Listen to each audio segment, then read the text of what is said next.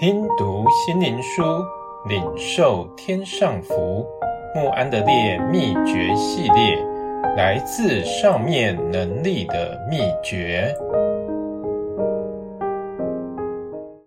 第二十八日，圣灵的指示。你们是基督的信，借着我们修成的，是用永生神的灵写在心版上。哥林多后书三章三节。哥林多教会是保罗的推荐信，显示他在他们中间做了什么事。他虽没为自己求什么，神已使他成为圣灵的执事，用永生神的灵在他们心中写成。他自己阐明，并不是我们凭自己承担什么事。我们所能承担的，乃是出于神。他叫我们能承担这新约的执事。一个执事的工作，对于神的百姓，是何等奇妙的礼物！一个传道人要准备成为圣灵的执事，这样才有能力把基督的名和爱写在他百姓的心里。没有比这有更大的奇妙。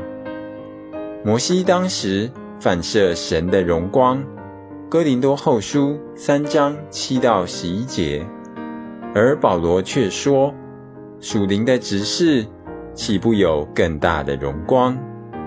我们众人既然敞着脸，得以看见主的荣光，好像从镜子里反照，就变成主的形状。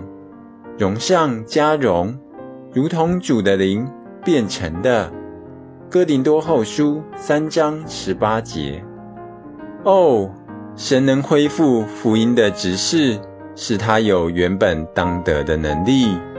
哦，当圣灵以大能运行时，所有的执事和教会成员都同心合意地向神祷告，给予圣灵执事。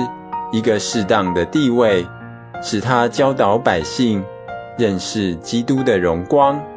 我们也如玻璃，在主后面反射主的荣光，借主的灵变成他的形象。